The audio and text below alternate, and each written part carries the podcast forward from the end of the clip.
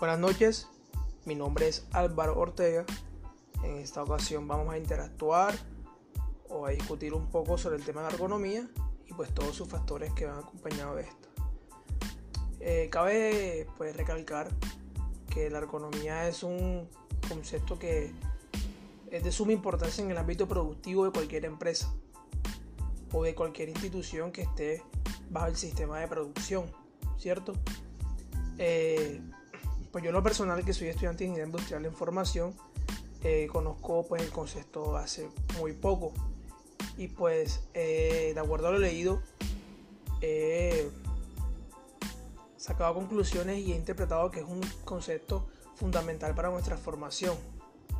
Pues yo lo personal lo conozco hace muy poco y quizás parte pues, del cuerpo estudiantil también. Em, sabemos de que el ser humano es sumamente adaptable, ¿cierto? Pero su capacidad de adaptación no es infinita. Existen ya sean intervalos o existen aspectos o condiciones, ¿cierto? Condiciones que alteran pues su adaptabilidad a cualquier campo. Una de las labores de la ergonomía consiste pues, en definir cuáles son esos intervalos y explorar los defectos no deseados que, que producirán en caso de superar los límites. Un ejemplo claro de esto sería qué sucede si una persona desarrolla su trabajo en condiciones de calor, ruido o vibraciones excesivas. Partiendo de esto, tenemos como un conocimiento previo a lo que busca la ergonomía.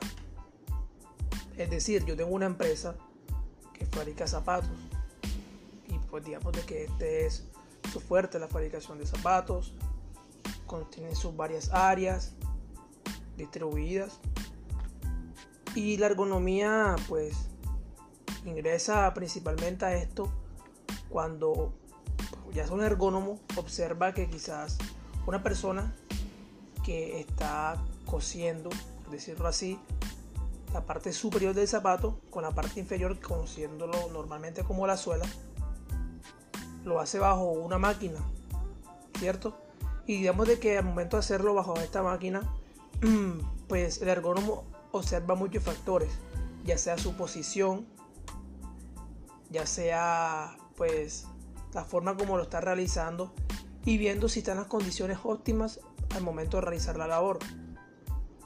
¿Cierto? Ya sea pues su posición corporal, si está realizando el manejo adecuado de la máquina, todo eso se observa. Si la persona llega a sufrir, pues ya sea un daño físico a largo, a corto plazo, ya nosotros observando pues todo el entorno, sabemos si se están realizando las cosas adecuadamente o no. ¿Cierto? Y es, donde, es aquí donde entro con el principal objetivo de la industria eh, relacionado con la ergonomía pues cómo influye esto. Tenemos pues un, un, pequeño pues factor que es la historia de esto. ¿Cómo nace la ergonomía? Pues, hace aproximadamente un siglo se reconoció que las jornadas y las condiciones de trabajo en algunas minas y fábricas, que era como que lo que hace un siglo era lo más común, o era lo que abundaba en esta época. ¿Cierto? Entonces, como era lo que más abundaba, eh, se notaba que era intolerable en términos de salud y seguridad. Y se, y, se, pues se concluyó que era indispensable aprobar leyes que establecieran límites admisibles en estos aspectos. El establecimiento y determinación de esos límites pueden considerarse como el comienzo de la ergonomía. Eh, este fue además el principio de todas las actividades que ahora se encuentran en el medio de expresión a través del trabajo de la Organización Nacional del Trabajo. Es así, pues, como nace o como empieza o como empieza un, un inicio de la era de la ergonomía, ¿cierto? Como ya, como hemos dicho, el campo de la ergonomía abarca muchas más que en la industria de fabricación. Además de la ergonomía de la producción está, está la ergonomía del producto o del diseño, es decir, de la adaptación de la máquina o el producto al usuario. Eh, teniendo en cuenta esto, pues ya pasamos a algo más específico y es ver o analizar lo que son los objetivos principales de la, de la ergonomía, ¿cierto? El objetivo de la ergonomía es garantizar que el entorno del trabajo pues, que esté en armonía con las actividades que se realiza en este o pues las que tiene asignada cada trabajador de acuerdo a su área. Este objetivo es válido en sí mismo, pero su consecución no es fácil por una serie de razones.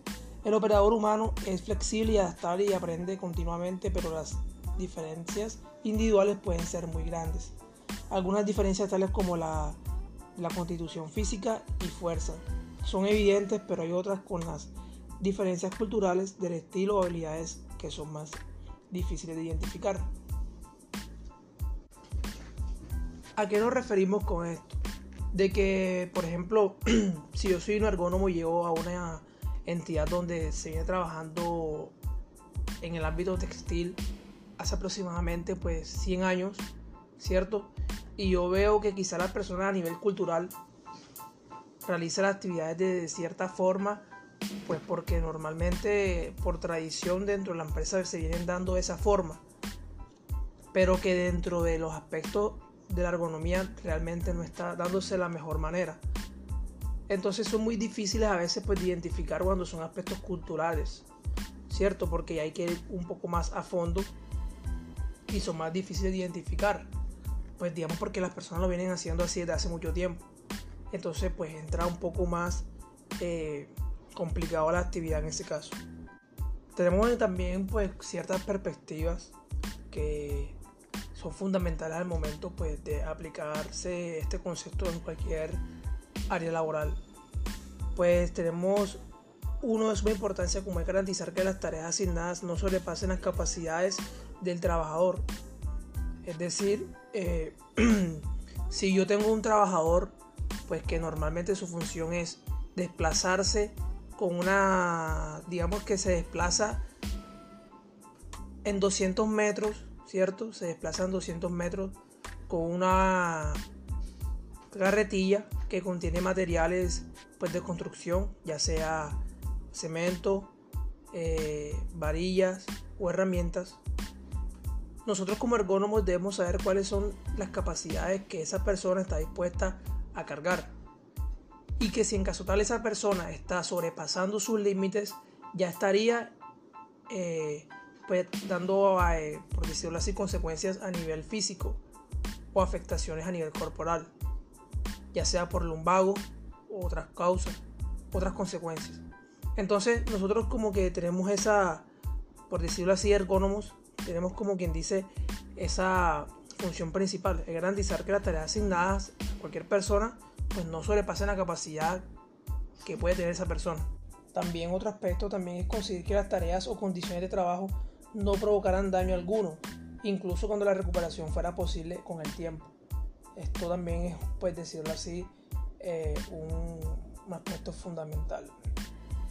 Algo que me llamó sumamente por la atención de, pues, de estos fragmentos es también la parte donde se hace una comparación de la fisiología y la psicología, o pues de qué manera eh, interactúan estas con la ergonomía, ¿cierto? A nivel eh, físico, pues tenemos aspectos como lo son el consumo de energía, las posturas, eh, la aplicación de fuerzas, como el levantamiento de peso, o todos esos aspectos que son relacionados con la parte física, ¿cierto? Y ya comparándolo un poco con el enfoque psicológico, eh, nos permite ya estudiar problemas tales como la presentación de la información y el grado de satisfacción en el trabajo, eh, naturalmente. También existen muchos problemas como el estrés, la fatiga, el trabajo por turnos, que requieren un enfoque pues, por parte de la ergonomía, ya que también intervienen en la parte de la integridad del trabajador. No siempre, no siempre es como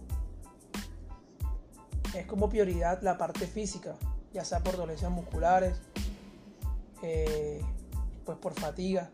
No siempre va enfocado hacia eso. También tenemos que tener en cuenta que hay muchas, muchas muchos aspectos que también influyen que es la parte psicológica. Y pues digamos que esto es para tener idea de, que también influyen otros aspectos diferentes a lo físico. Y es finalmente pues, una pequeña comparación de dos aspectos que intervienen para tener pues, en cuenta que la ergonomía es ampliamente y importante dentro de cualquier empresa. Entonces, para finalizar, sabemos de que a nivel de nuestra formación como ingenieros, que en este caso lo estamos haciendo, es muy importante tener en cuenta este concepto, porque ya como lo he dicho anteriormente, influye hasta el aspecto más mínimo. Sabemos de que la base de toda empresa son sus trabajadores, y si los trabajadores no están bajo las condiciones adecuadas y bajo la supervisión, como lo hace también la ergonomía, no podemos llegar pues, al éxito adecuado.